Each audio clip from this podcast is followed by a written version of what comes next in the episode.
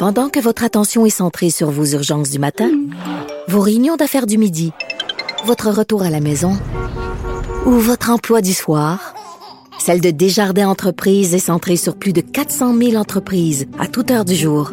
Grâce à notre connaissance des secteurs d'activité et à notre accompagnement spécialisé, nous aidons les entrepreneurs à relever chaque défi pour qu'ils puissent rester centrés sur ce qui compte, le développement de leur entreprise.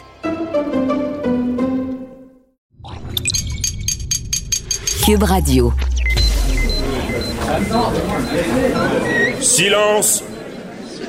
Veuillez vous lever. La cour présidée par l'honorable François-David Bernier est déclarée ouverte.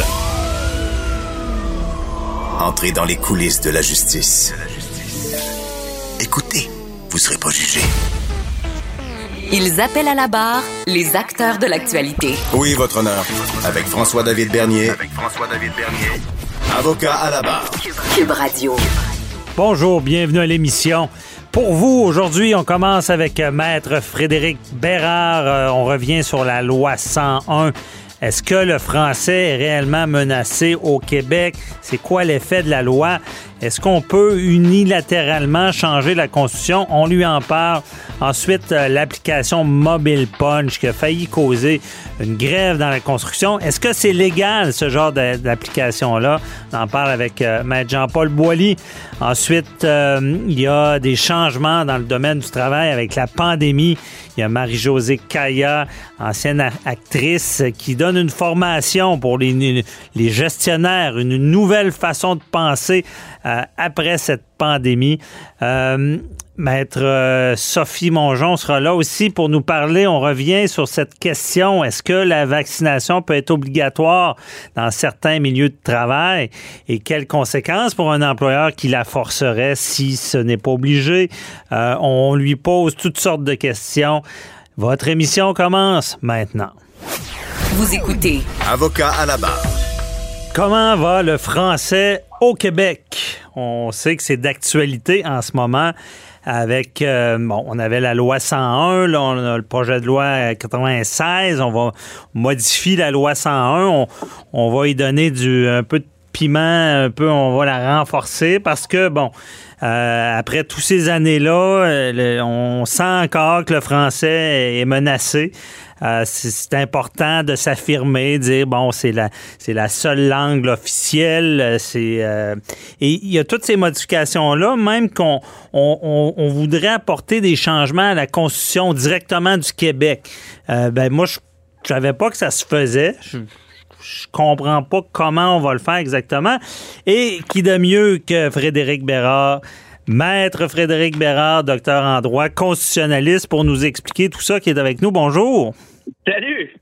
Eh, OK. Par où on commence? Gros job aujourd'hui, là.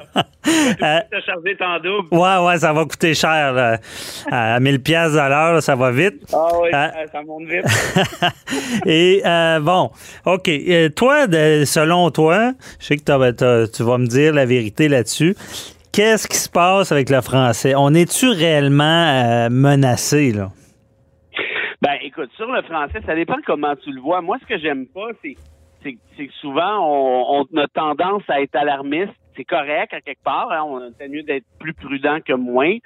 Mais tu vois, ce qui, arrive actuellement, c'est que les gens disent le français recule, le français recule, alors qu'il n'y a jamais eu autant de gens qui parlent français au Québec. Ça, c'est la réalité. Là, je pense qu'on est à 94% ah, ouais. L'idéal, c'est 100% mais je veux dire, 94, c'est quand même pas si pire. Euh, L'autre affaire, c'est sur quoi on se base pour dire que le français recule? Il y a une couple de facteurs, mais notamment, je pense qu'on fait des erreurs méthodologiques en disant on se base sur la langue parlée à la maison et sur la langue maternelle. Or, c'est bien évident que si tu rentres 40, 50 000 immigrants par année, puis on n'a pas le choix, hein, parce que démographiquement parlant, économiquement, on est dans, l'obligation de le faire, mhm. ben c'est certain que ces gens-là vont parfois des fois même souvent, arriver avec une, autre langue maternelle que le français. Mais entre toi puis moi et la boîte à bois, ça me dérange pas, moi, qu'il y ait une langue maternelle qui soit pas le français en autant et, aussi longtemps qu'il soit capable de parler ce même français dans la vie publique. Oui. L'autre chose, c'est la langue parlée à la maison. Ben oui, mais quand même, tu parles euh, le mandarin, le cantonais, euh, l'arabe, euh, l'espagnol, je veux dire, tu peux parler les quatre en même temps si ça te tente. Mais si tu es capable de nous servir en français, si tu travailles en français, si tes enfants vont à l'école en français, ce qui est le cas avec la loi 101, est-ce que c'est un problème? Je veux dire, si, si, tu te sers de ces méthodes-là, François David, là, il y a des études dans le Canada anglais qui démontrent que l'anglais recule au Canada.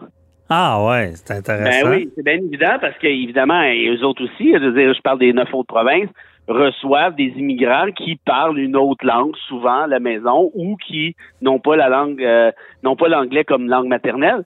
Mais bon, évidemment, je veux pas être je veux pas être démagogique parce qu'on s'entend bien que c'est une autre situation complètement. Il y a personne qui s'inquiète pour l'anglais euh, au Canada ou même en Amérique du Nord, évidemment. Ben, je aux États-Unis, euh, il y a eu, en tout cas, je suis pas sûr, désolé, j'ai pas mes sources, mais j'ai j'ai le souvenir qu'on on, craignait pour l'espagnol. On a peut-être même passé une loi pour protéger l'anglais, là, mais je suis vraiment pas sûr. ben oui. Ben dans des, non, tu as raison. Dans des États du Sud, à un moment donné, ils se mettaient à paniquer, notamment, je pense, la, la Floride ou la Cali et ou la Californie, je me souviens mm-hmm. plus. Disant oui, mais là, que c'est ça, il y a de plus en plus d'Espagnols, et ceci, et ça, ça. Mais je veux dire, c'est un peu, c'est un peu normal aussi qu'historiquement, sociologiquement, démographiquement parlant, les nations évoluent, il y, a des rapports sociologiques qui évoluent aussi, il y a des dynamiques qui changent. Moi, je suis d'accord avec ce que tu disais d'entrée de jeu, il faut être vigilant avec le français au Québec. On est une, infime minorité dans une marée anglophone, et là, je parle juste de l'Amérique du Nord. Mhm. Euh, donc, ce ne serait pas par magie, mais ça serait bien quand même de, de ne pas être catastrophiste non plus si si si s'il n'y a pas lieu d'être, puis peut-être d'être aussi un peu sans être comment je dirais jovialiste, mhm. mais être quand même un peu un peu réaliste. S'il n'y a jamais eu autant de gens qui parlent le français, c'est quand même pas une mauvaise nouvelle à ce que je sache. Puis pour le reste, moi ce que j'aime pas, ben ça c'est très personnel, évidemment, c'est pas c'est pas scientifique, mais c'est qu'on a souvent cette tendance-là de ramener ça à ah ben c'est l'immigration, c'est toujours toujours les autres. Or, si tu regardes la situation au Québec, c'est une tristesse absolue. Tu as presque un Québécois sur deux qui est considéré comme étant un alphabet fonctionnel. Ça, c'est un échec social énorme. Rien à voir avec les immigrants, c'est pas de leur faute. Euh, mm Notre système d'éducation ne s'est pas adapté. Il y a des progrès depuis la Révolution tranquille, mais c'est pas suffisant. Puis moi, la langue, c'est oui, moi je suis d'accord avec la loi 101. Je pense que malheureusement, j'aimerais mieux qu'il n'y en ait pas, mais je pense qu'on a besoin de normes là-dessus. Mais, mais entre toi et moi, est-ce qu'on n'est pas mieux de donner l'amour du français, en quelque sorte? Est-ce que c'est pas ça qui est... Puis là, je te dis pas qu'il faut, euh, faut abroger la loi 101, c'est pas mon point. Mais pour moi, l'amour du français, c'est pas mal plus important que n'importe quelle norme. Est-ce qu'on l'enseigne correctement, le français? Est-ce qu'on est qu'on enseigne les pièces de théâtre? Est-ce qu'on joue au théâtre? Est-ce qu'on les, les, films québécois, la musique québécoise, la musique francophone même en général? Mm Il allait plus euh, positif que restrictif. Ben, dire, tu te dois de... Mais à cet effet-là, penses-tu, si on n'avait pas eu de loi 101, mm-hmm. comment ben, on serait-tu, euh, ça, serait pire, j'imagine. Moi, oui, moi, moi, moi, tu vois, moi, je suis, euh, je suis un défenseur de la loi 101, surtout, très, très surtout sur la question de l'éducation. Mm-hmm. Euh, c'est dommage, j'aimerais ça que ça se fasse naturellement, mais on voit que c'est pas le cas parce que l'anglais a évidemment un, comment je dirais, un, euh, une espèce de, de, de, pouvoir d'attraction qui, qui, est très, très, très puissant, on s'entend, oui. euh, et d'obliger les enfants d'immigrants à aller à l'école en français. Je pense que ça a sauvé le français depuis les années 60. Ah oui, et, et, même les Québécois, parce que moi, mon père me disait ça, ah, je savais plus, je t'aurais envoyé à l'école anglophone, parce que c'est un atout dans, dans, parler bien anglais, en anglais, euh, je veux dire, c'est nécessaire. Mais euh, peut-être que le vrai problème, c'est que les cours d'anglais euh, dans les écoles francophones sont pas assez efficaces. Parce ben, que on a le goût d'aller à l'école anglophone pour mieux l'apprendre. Parce que, en tout cas, moi, si je m'étais pas immergé ailleurs, j'aurais, c'est pas l'école qui m'aurait appris l'anglais. Là. moi, une affaire, là. je viens de région, je viens de Mont-Laurier j'étais plutôt bon à l'école, ça allait bien. Je me rappelle d'avoir eu quelque chose comme 99 ou 100 ou 98, en tout cas dans un examen du ministère en anglais. Alors moi, dans ma tête, j'étais, j'étais bilingue haut la main. Juste temps que j'arrive à Montréal, puis j'entends un de mes chums de la faculté de droit, un grec parler en anglais, un italien. Ah ouais. Là, j'ai réalisé que, que, non seulement je parlais pas anglais, mais je le comprenais pas non plus. Non, c'est ça. Rien à faire. fait que moi, mon immersion, je l'ai fait à McGill à la maîtrise, puis ça a été ultra difficile les premiers mois parce que j'étais pourri. Ben, je pense que j'étais encore assez mauvais, mais oui, tu as raison. Même constat, moi, à, à was bilingual, j'arrivais là, là, mais euh, je comprenais pas les jokes, puis j'étais à retardement, le monde parlait, puis je me mettais à rire euh, quatre minutes après la blague parce que c'était long à comprendre. ben, c'est ça. Puis tu vois, c'est c'est ce qui est délicat. Hein? Quand le Parti québécois propose d'étendre la loi 101 au cégep, euh, je sais pas, tu sais, au cégep, t'es quand même, euh, t'es pas un adulte en commençant, t'as 17, mais tu le deviens assez rapidement. Euh, c'est une bouée de sauvetage pour Mhm. plusieurs parents de fran- de- de- de- de- d'enfants francophones euh, pour leur apprendre l'anglais. Tu avais raison tout à l'heure, la Cour suprême du Canada a déjà dit dans l'arrêt Gosselin euh, en 2005, si je me trompe pas, Madame Gosselin avait demandé à ce que ses enfants ou son enfant, je me souviens plus, francophone, puisse aller à l'école en anglais. Et la Cour suprême a dit non. La Charte canadienne, l'article 23, dont on parle beaucoup là, depuis la loi 21, ne permet pas aux francophones du Québec d'envoyer leurs enfants à l'école en anglais. Ce n'est pas un droit qui est prévu. Puis de toute façon, ça serait pas une bonne idée parce qu'on angliciserait probablement ça. le Québec. Mhm. Non, on tomberait peut-être dans une sorte d'excès. Euh, Oui. mais, pendant, avant qu'on ait plus de temps, Frédéric, euh, c'est quoi l'histoire de, de modifier la charte? là? Le Québec peut euh, vra- vraiment modifier euh, la, la, la, la charte, la Constitution, excuse? Ben, en fait, c'est que, ouais, ça, c'est, je sais pas si on a le temps en deux minutes, mais on en parle quand tu veux, mais il faut faire une histoire On courte. a trois et demi, près. le, le gouvernement Kakis a déposé un projet de loi qui est le projet de loi 96, puis qui dit moi je modifie unilatéralement la Constitution canadienne, je décide que le Québec est une nation et que le français est la seule langue officielle et commune donc du Québec. Moi sur la question de la nation, j'ai pas de problème. C'est sur la question de la langue et, et je dis pas que j'ai un problème sur le fond, mais j'ai un problème sur la forme parce que le gouvernement Kakis nous dit j'ai le droit de faire ça unilatéralement. Or, si tu regardes les formules d'amendement de la loi constitutionnelle de 1982, euh, je suis pas sûr, je suis pas sûr du tout, moi. Quand tu regardes, je veux pas, je veux pas ennuyer tes, tes auditeurs avec des technicalités, mais quand tu regardes l'article 41C et 43, on nous dit très clairement que si tu veux modifier la Constitution sur la question de l'usage du français et de l'anglais, tu dois au minimum passer par la formule bilatérale qui dit que Québec doit s'entendre avec Ottawa. Ouais. Comme ça avait été le cas, si tu te souviens, en 97, quand on Mhm. avait changé les commissions scolaires hein, qui étaient confessionnelles, au début, on les a amenées d'un point de vue linguistique. Donc, ça a été ça la formule d'amendement qui avait été utilisée. Je suis d'a- d'avis, pour pas dire convaincu, que c'est celle-ci qui devrait s'appliquer aussi en l'espèce. Là, le gouvernement Kakis a fait essayer, euh, essaye de faire une espèce de passe de l'ours là, en disant, regardez, ça va marcher comme ça. Euh, Legault, euh, pas Legault, mais Trudeau a dit, ah oui, OK, il n'y a pas de problème. Mais tu sais, Trudeau, c'est pas un constitutionnaliste, puis je pense pas qu'il soit juge non plus. Puis le problème, c'est qu'il y a un juge à un moment donné qui va, on va lui demander son avis, puis qui risque de nous dire, ben non, euh, ça marche pas comme ça, malheureusement, pour le gouvernement Legault. C'est pas comme ça qu'on amende une constitution sur des questions linguistiques. Puis je te dis ça sans me prononcer sur le fond. Je te dis juste d'un point de vue forme, quand tu vis dans un état de droit, c'est quand même le minimum de suivre la procédure, la, la procédure qui est prise. Ben oui, puis c'est, j'ai tout le temps pensé que c'était très complexe et que ça prenait la- l'aval de, ben, du, du- de- d'Ottawa pour se faire. En tout cas, ça sera à, à suivre, euh, mais euh, tu penses que c'est nécessaire, cette modification-là? Ou?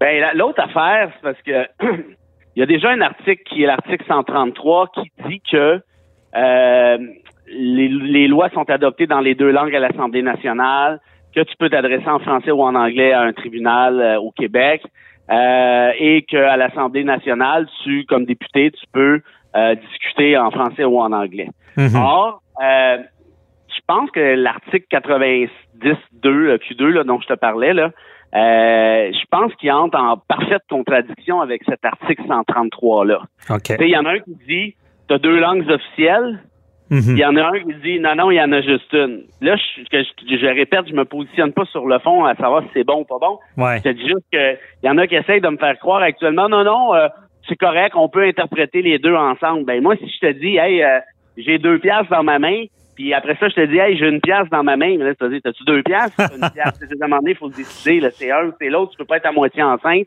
Et c'est pour ça que je te dis, là, c'est, eux autres qui appellent ça la passe du coyote, moi j'appelle ça la passe de l'ours qui tousse, ça n'a pas d'importance, ça revient pas mal, la, la métaphore se ressemble.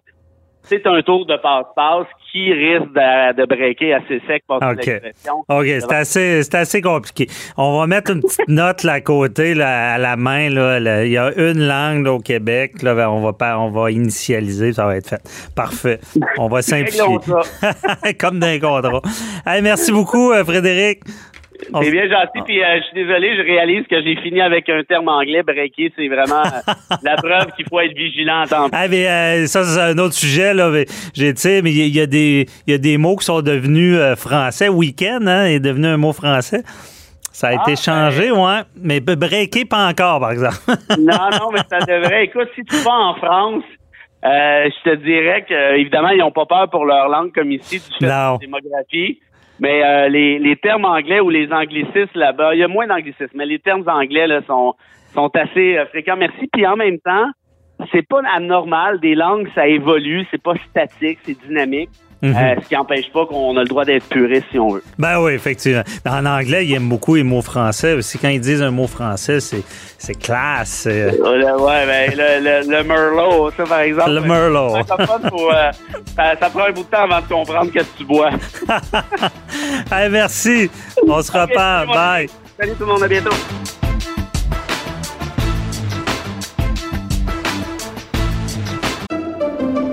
Pendant que votre attention est centrée sur cette voix qui vous parle ici, ou encore là, tout près ici, très loin là-bas, Ou même très, très loin. Celle de Desjardins Entreprises est centrée sur plus de 400 000 entreprises partout autour de vous. Depuis plus de 120 ans, nos équipes dédiées accompagnent les entrepreneurs d'ici à chaque étape pour qu'ils puissent rester centrés sur ce qui compte, la croissance de leur entreprise.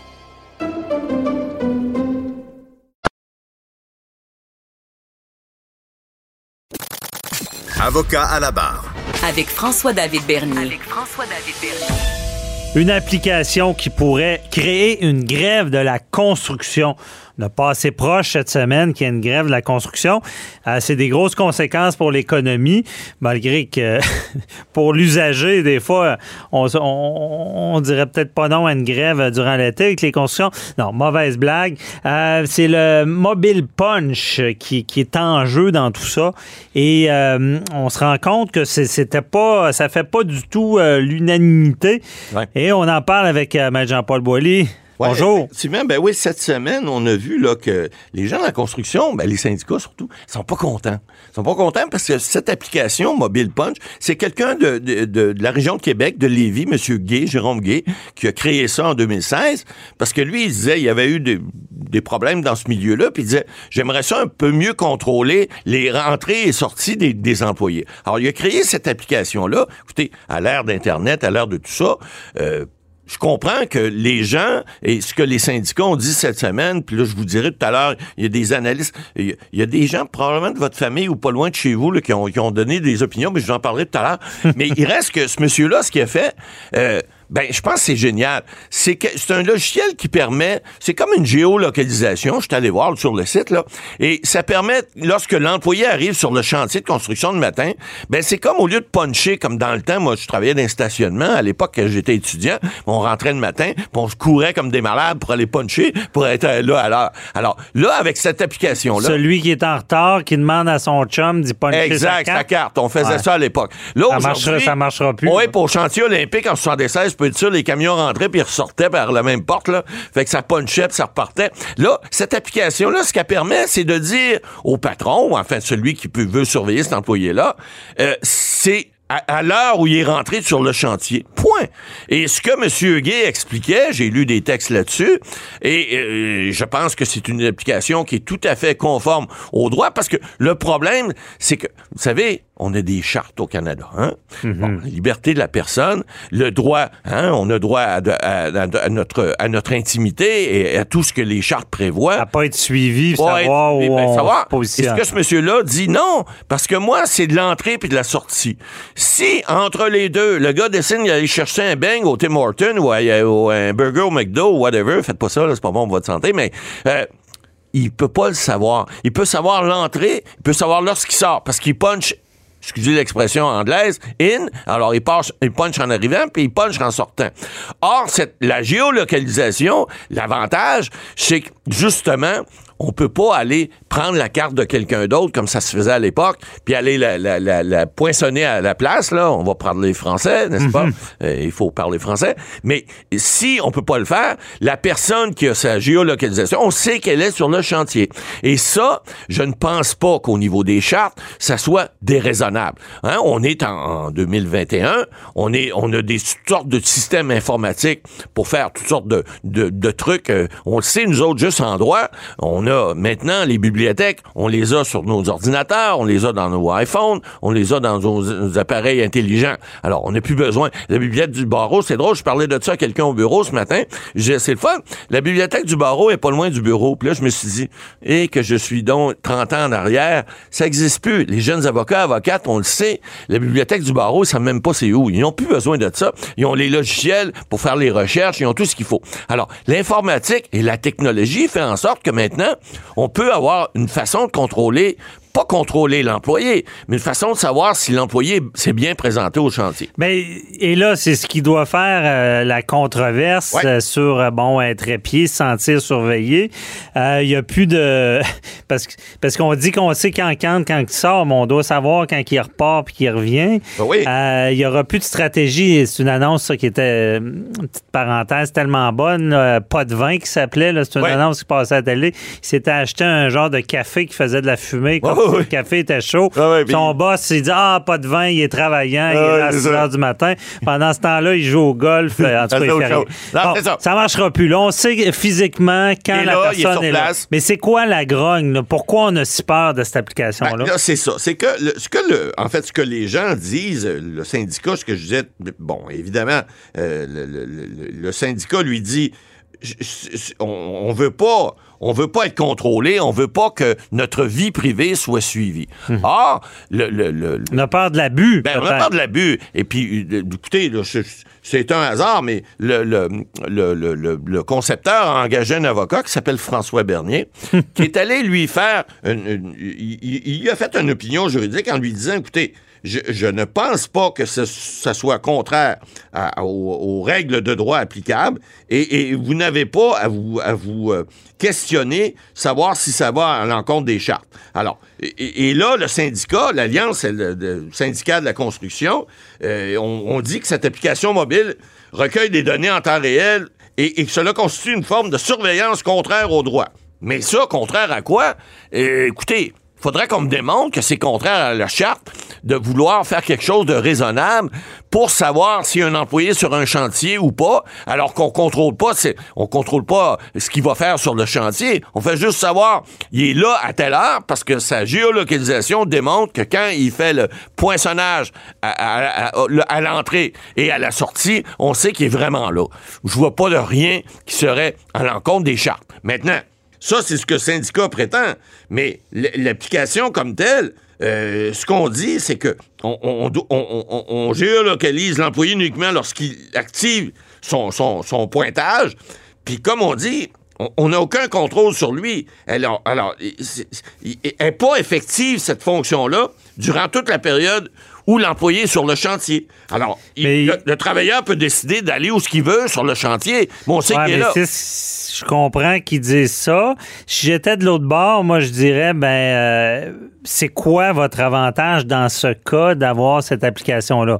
Ben, Pourquoi c'est plus avantageux que l'employé qui prend sa carte et qui punch? Ben, écoutez, et- c'est justement pour ça. L'avocat, c'est pas François d'ailleurs euh, Bernier, c'est David Bernier. Coudon, sont tous là? Ben, il y a François David, il y a David, il y a François Bernier.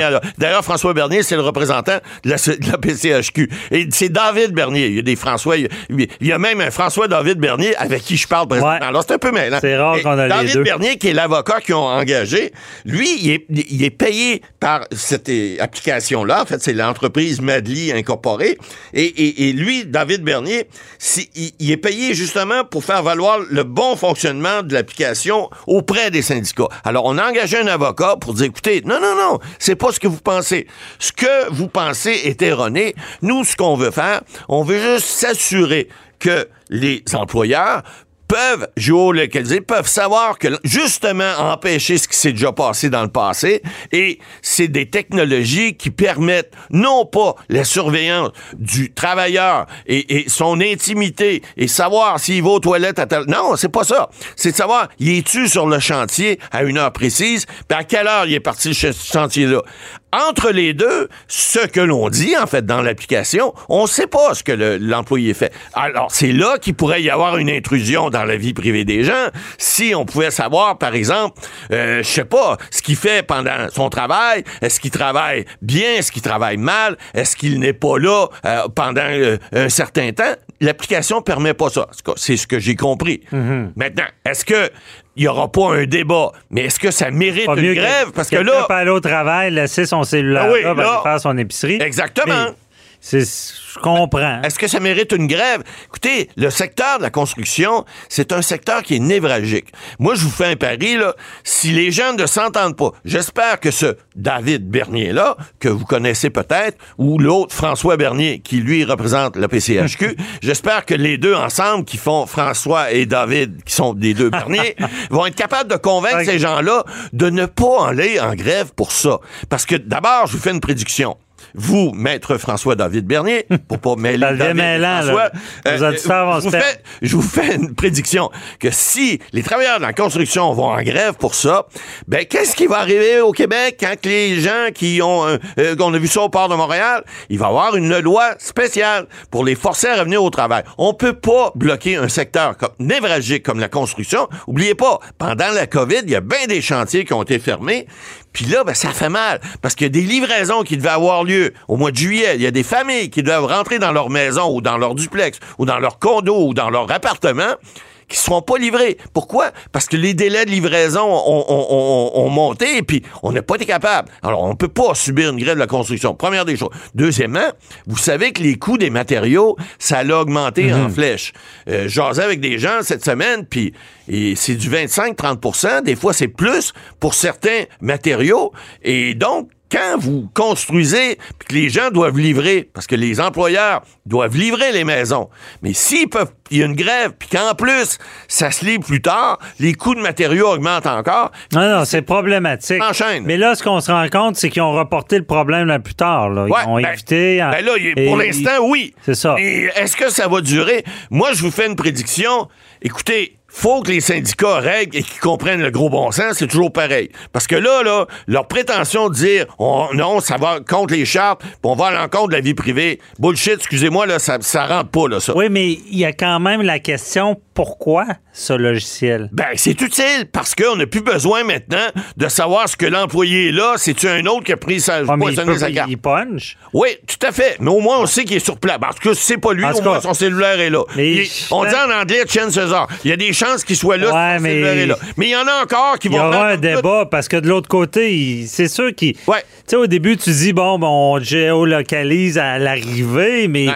jusqu'u on va aller? C'est Ah, ça, ça, c'est une ça va affaire. être ça, ah, le- ben là, le écoutez, débat. Là. c'est toujours pareil. Hein? Big Brother, quand il rentre en quelque part, là, c'est comme le cheval de Troie. Un moment donné, whoop, il y a, il y a- il y a juste quelque chose de rentrer dans la pièce, puis à un moment donné, hop, les pas trop, puis là, il y a plein de- il y a plein de monde qui sort. Alors, ça, ça peut être, oui, ça peut amener là. Mais pour l'instant, je pense pas qu'avec les nouvelles technologies, qu'on peut repousser du revers de la main un logiciel comme ça. Maintenant, tout le reste, le, le fait qu'on veut rentrer dans la vie privée des gens, ben, il y aura des débats. Ça va faire vivre les avocats. Les Ouais. François, les David, les Bernier et François-David Bernier de ce monde vont pouvoir avoir des mandats. Ça va être Ben intéressant. oui, qui mettent ça par ça. écrit en, en délimitant euh, certains, qu'il y a des limites. Que Ça se fait tout le temps. Euh, bon. Le gros Ben, bon sens. Ça peut se faire. On les encourage. Pas de grève, même si ça nous sauverait des travaux, mais euh, on comprend l'impact d'une grève. Ça serait assez C'est désastreux. épouvantable. On ne veut pas ça. veut. Merci, Matt Boily.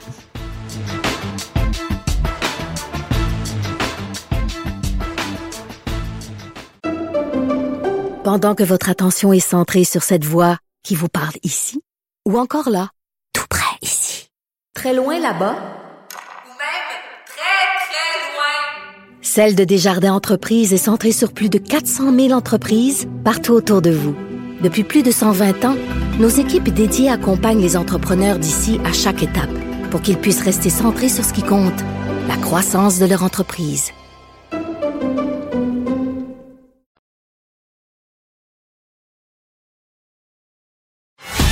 Avocat à la barre. Alors, je procède à la lecture du verdict. Avec François-David Bernier. Les meilleures plaidoiries que vous entendrez. Cube Radio.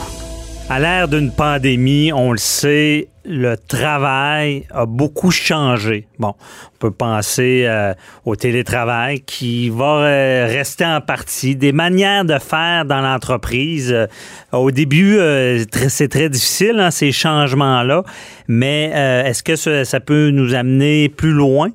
Et on voulait en parler, savoir analyser tout ça avec Marie-Josée Kaya. Euh, son nom vous dit quelque chose. Euh, c'était euh, Marie des Neiges dans le temps d'une paix. maintenant, suite à un séjour en Chine, où est-ce que on a tout un système de du travail des professionnels qui, d'après moi, je l'ai pas vécu, est très différent d'ici. Ben, ça lui a fait se poser beaucoup de questions sur notre système et maintenant donne une formation qui s'appelle DOT. C'est découvrir, oser et transformer en français. Donc, euh, quels sont ces changements dans l'emploi? Les professionnels maintenant, euh, quels défis ils ont? Elle est avec nous. Bonjour, euh, Marie-Josée. Bonjour, François-David, ça va bien? Ça va très bien. Merci d'être avec nous. c'est un sujet qui, qui est qui est, tellement d'actualité parce que, bon, on, sent que beaucoup de choses ont changé. Euh, et maintenant, là, quel genre de défis là, les, euh, les, entrepreneurs, les gestionnaires euh, dans le monde du travail vont avoir? Il y en a plusieurs. Moi, je pense que dans un premier temps, on peut peut-être aller avoir une vision un peu plus macro de nos environnements professionnels ici. Mm-hmm. Fait que si on recule, recule, recule, moi, quand j'étais en Chine, quand je parlais à mes employés, puis je leur disais des choses qui sont tellement évidentes pour nous ici, comme le temps, c'est de l'argent. Si on se dit ça, nous, ben, tout le monde ici sait à peu près ce qu'on veut dire. Ouais. Moi, je disais ça à mes employés là-bas en Chine, puis ils me regardaient en voulant dire de quoi elle parle la madame? Parce que pour eux, le temps, c'est leur vie, c'est notre vie, c'est la Terre qui tourne sur elle-même puis qui tourne autour du Soleil. Puis l'argent, ben, c'est complètement une autre chose. Là. Alors que nous, ici, on met le temps c'est de l'argent. Puis quand, bon, ça c'est un exemple que je vous donne, mais il y a eu plein d'exemples comme ça. Je me suis questionné énormément, puis compte tenu que mon, mon, réseau de connaissances était beaucoup plus limité là-bas qu'ici, ben, je me suis mise à faire des recherches pour voir comment ça se fait que moi je pense que le temps c'est de l'argent. Parce que eux, il y a une autre mentalité là, qui vient avec le travail. Là. Absolument. Pour eux, c'est la vie. Puis dans la vie, tu travailles. Il y en a qui travaillent pratiquement bénévolement, puis il y en a qui gagnent leur vie, puis il y en a qui ont des très bons salaires, etc., etc. Donc, de s'occuper physiquement et mentalement, c'est sain pour un être humain. Alors donc, le travail fait partie de la vie en ce sens-là. Maintenant, depuis le, le moment où le mur de Berlin a été traversé, puis que nous, nous sommes dans l'anglosphère, donc les pays du Commonwealth on pense d'une certaine façon, nous. On, on pense que le temps, c'est de l'argent. Mais j'ai réalisé en faisant mes recherches en Chine, en fait, ça fait 16 ans que je fais des recherches là-dessus, ah, oui. que on est minoritaire, François David, à penser comme ça sur la planète. Parce que nous, euh, nous notre travail fait, peut-être plus partie de notre personnalité ou euh, on est-ce qu'on s'identifie plus? Euh, oui, mais il faut comprendre, dans l'anglosphère, euh, on est depuis qu'on est tout petit, on est éduqué à beaucoup, beaucoup, beaucoup, beaucoup à la compétition. Il y a comme un gagnant, plusieurs perdants et tout ça. Il y a une ou deux personnes dans la classe quand on est tout petit qui ont une étoile ou un petit quelque chose de plus, puis les autres l'ont pas. Puis, donc, on est éduqué dans un système de compétition quand, par ailleurs, les gens sont souvent en collaboration parce qu'ils n'ont pas le choix. Les Chinois ont eu et ont encore souvent à travailler en collaboration, puis ils le font d'ailleurs encore. Tout ça pour dire que compte tenu qu'on est éduqué dans un système de compétition et que c'est tellement inconscient comment c'est conditionné dans nous qu'on devient même en compétition avec nous-mêmes. Hein? Mm-hmm. On se dit, ah, il faudrait que j'en fasse plus, oh, j'en veux plus. On, veut, il faut toujours, toujours, il faut, il faut, il faut. Et nos entreprises sont beaucoup bâties sur ce modèle-là ici. Individualiste un peu plus. Moi, j'ai, ben, mon frère qui est, marié à une Asiatique, et, c'est ce qu'il disait. Là, euh, en Asie, on pense plus en groupe même au travail. L'importance des grosses entreprises euh, vis-à-vis ici, ben, on est plus individuel. Euh, est-ce que c'est un peu ça? collaboration. Oui, exactement ça.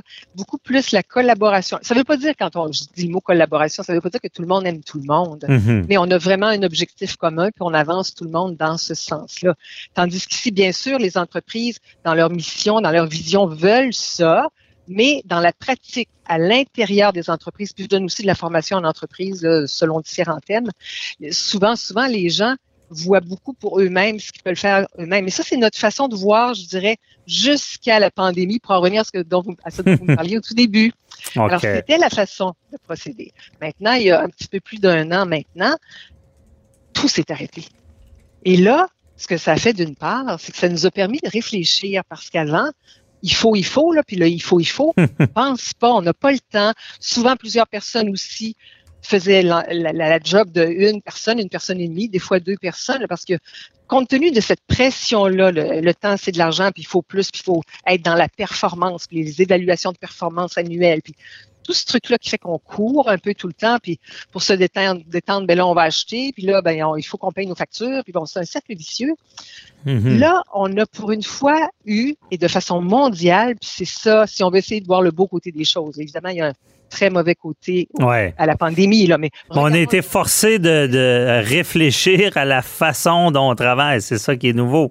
Parce qu'avec la vitesse, jamais on prend le temps d'apprendre à peut-être mieux travailler, là, ce qu'on a peut-être pu faire maintenant.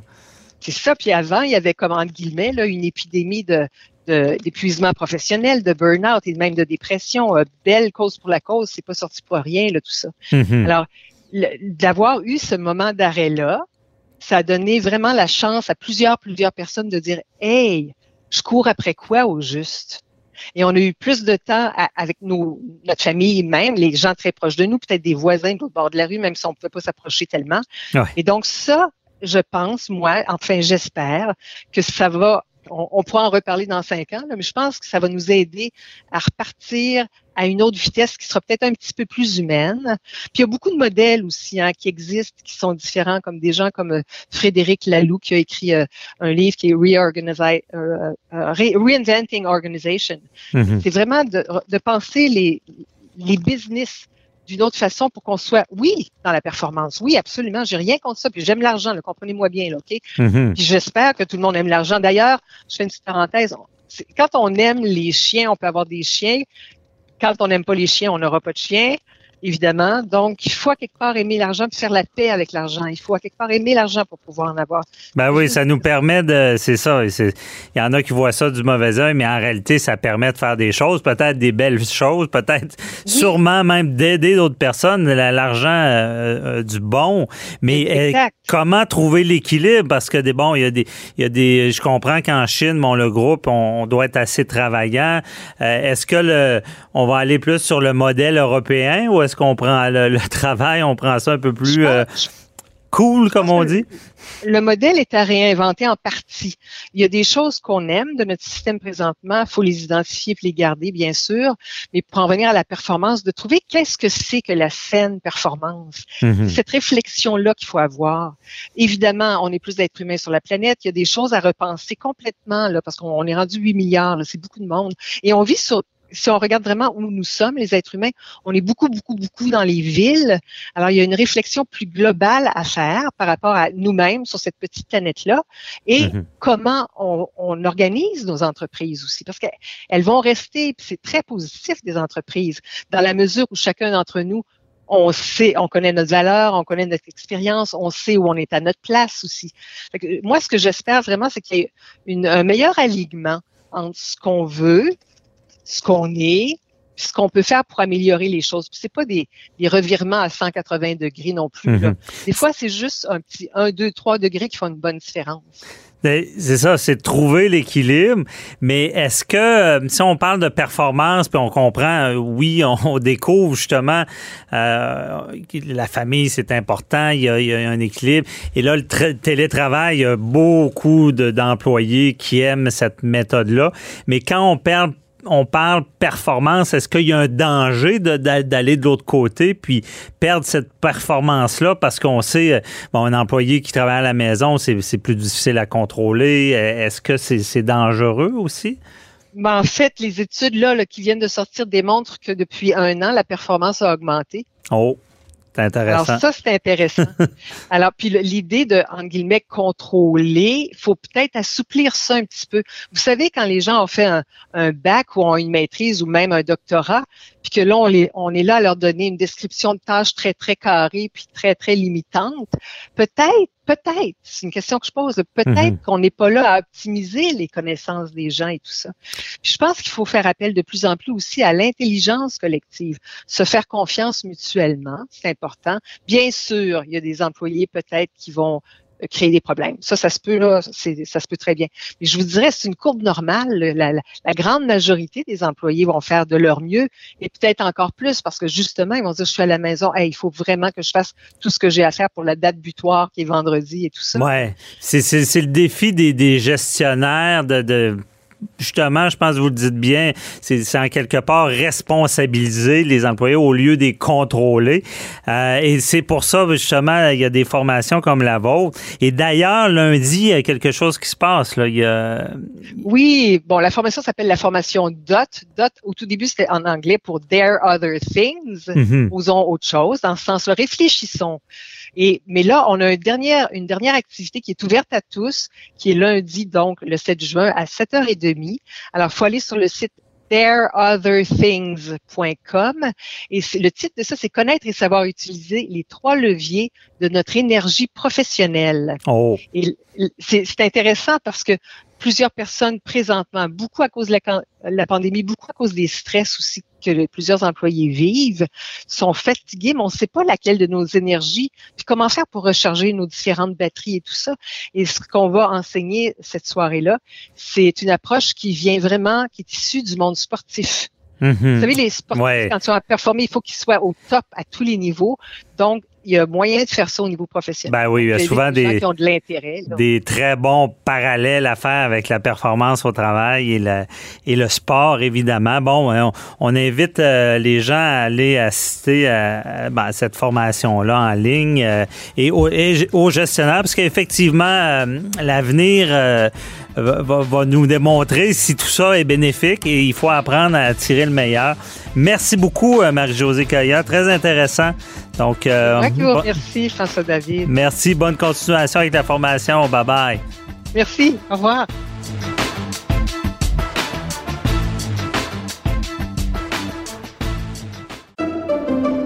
Pendant que votre attention est centrée sur cette voix qui vous parle ici, ou encore là, très loin là-bas, Celle de Desjardins Entreprises est centrée sur plus de 400 000 entreprises partout autour de vous. Depuis plus de 120 ans, nos équipes dédiées accompagnent les entrepreneurs d'ici à chaque étape pour qu'ils puissent rester centrés sur ce qui compte, la croissance de leur entreprise.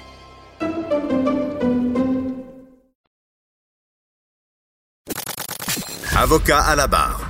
Avec François-David Bernier. Avec François-David Bernier. La question de la vaccination obligatoire au travail revient à l'actualité. On en parle assez souvent parce que ça évolue, on le sait, avec toute la campagne de vaccination qui va bien. Mais la question qui revient toujours, est-ce que votre employeur peut vous forcer à être vacciné? Bon on se rend compte là, que ça évolue et euh, que oui, euh, certains, euh, certaines personnes peuvent être forcées d'être vaccinées pour travailler. Le 9 avril, il y a eu un arrêté ministériel qui imposerait aux salariés de la santé de fournir une preuve de vaccination. Bon, on s'en laisse des employés de la santé. On peut comprendre la logique en arrière de tout ça. Est-ce que, est-ce que ça va aller plus loin? On en parle avec Maître Sophie Mongeon qui est avec nous. Bonjour. Bonjour. Donc, euh, Sophie, est-ce que euh, là, expliquez-nous un peu euh, qu'est-ce qui arrive. Là, les gens de la santé, là, s'ils veulent rentrer au travail, il faut qu'ils montrent une preuve de vaccination. Oui, effectivement. on part avec le principe qu'au départ, quand la vaccination a été mise de l'avant, puis on avait enfin un vaccin, la question était est-ce qu'on peut être forcé à être vacciné? Et à ce moment-là, la réponse était assez claire c'était non. Euh, c'est un droit qui est protégé par la charte, c'est un droit qui est protégé par le code civil. C'est très intrusif sur une personne, donc on peut pas forcer personne à se soumettre à un soin. Et la vaccination, c'est considéré être un soin. Mhm. Donc la réponse au départ est non.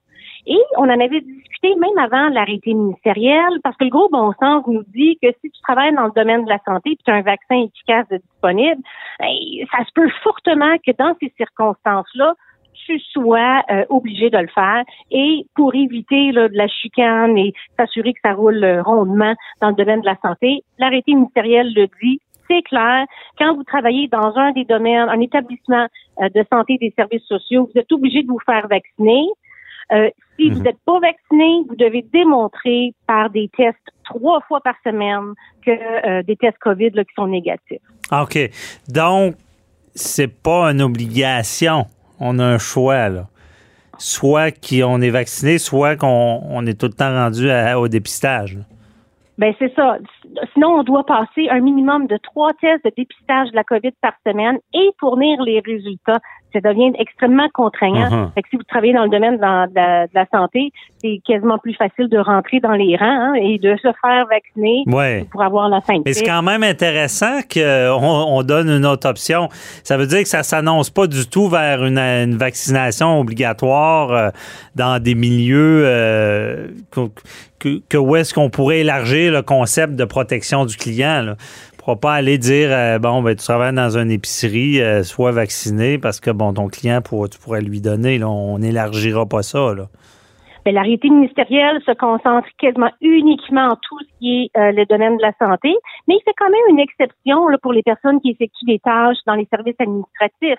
Donc, tu serais pas tenu si tu travailles dans un centre euh, hospitalier ou un centre d'hébergement, si tu fais du travail administratif, c'est pas obligatoire par euh, l'arrêté ministériel du 9 avril. Mm-hmm. par contre, on sait, ça sera pas fait d'une manière direct, d'après moi. Mais on sait que beaucoup d'employeurs vont, vont tenter la, manœuvre. Es-tu vacciné? Euh, si tu l'es pas, on a peut-être un problème ici. Euh, est-ce que est-ce que y a les, les, employeurs ont des recours dans ce temps-là? Parce que ça, ça, ça va être fait d'une manière indirecte, là.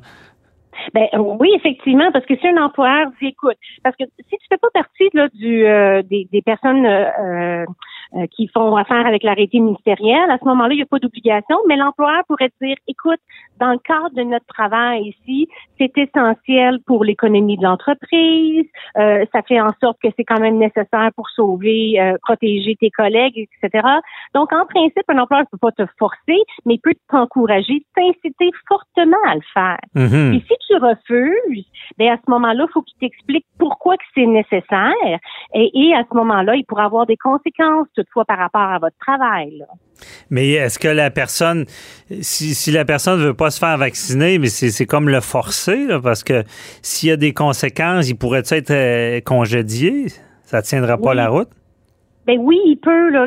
Dans le fond, là, pour, euh, pour si l'employeur dit que c'est nécessaire à la santé et sécurité de la personne et du reste de son équipe, et à ce moment-là, vous refusez, faut quand même, vous pouvez invoquer des excuses qui sont euh, les deux excuses générales, là, la santé puis la religion. Ça, mhm. c'est des motifs qui sont protégés par la charte. Donc, en principe, vous pouvez les invoquer pour vous, euh, vous retirer là, à l'obligation ou l'incitation fortement là, euh, de, de, vous faire vacciner. Fait que si l'employeur dit, écoute, moi, j'aimerais ça que tu te fasses vacciner pour X, X raison et vous refusez, il y a une espèce d'obligation d'accommodement.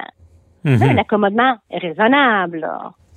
Mais euh, au final, si un employeur qui dit ben euh, parce que l'accommodement, il faut, faut qu'il soit justifié ou pas?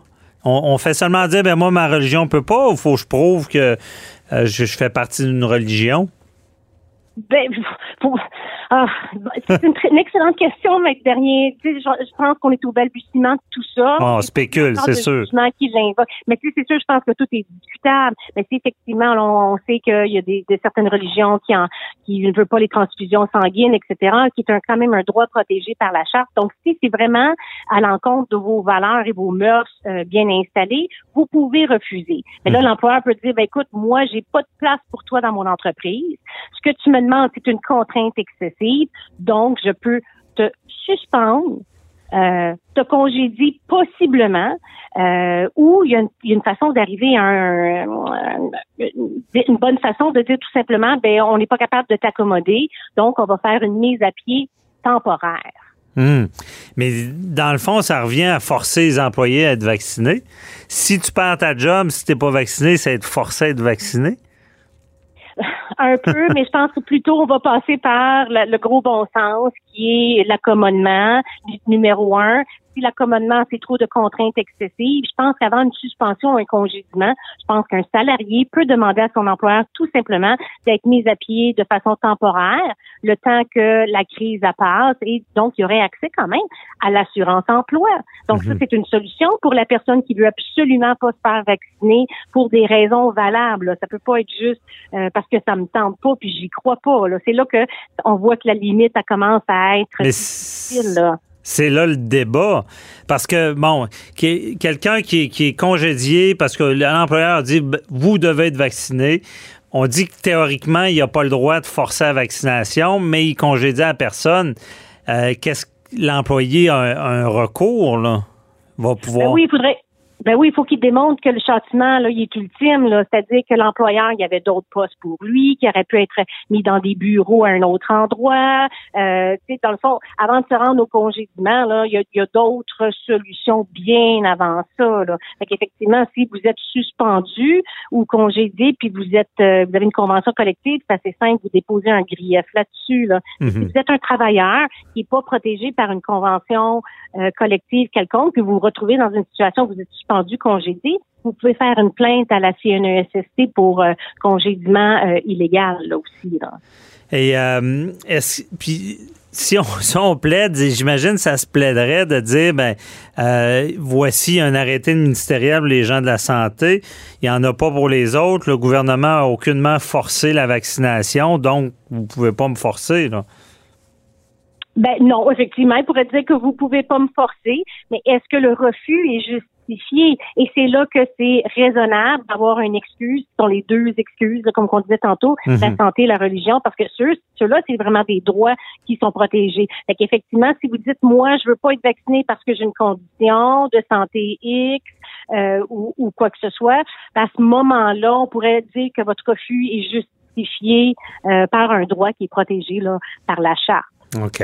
Bon, on risque d'assister à des débats là-dessus. Euh, pourrait, euh, on, va aller plus loin, peut-être trop loin, je ne sais pas, mais est-ce qu'un employeur anti-vaccin pourrait congédier, euh, qu'est-ce qui, congédier quelqu'un qui s'est fait vacciner? Ben non, ça je pense pas. Là, ça, je pense pas que ça, ça, ça je, je, vois pas. Ça, ça serait illégal. Là. Ça ben serait un congédiement illégal. Mais dans un autre ordre d'idée, Maître Bernier, vous arrivez avec un, un bon point. La question, c'est est-ce qu'on peut exiger une preuve de vaccination comme condition d'embauche, par exemple? OK, oui, bon.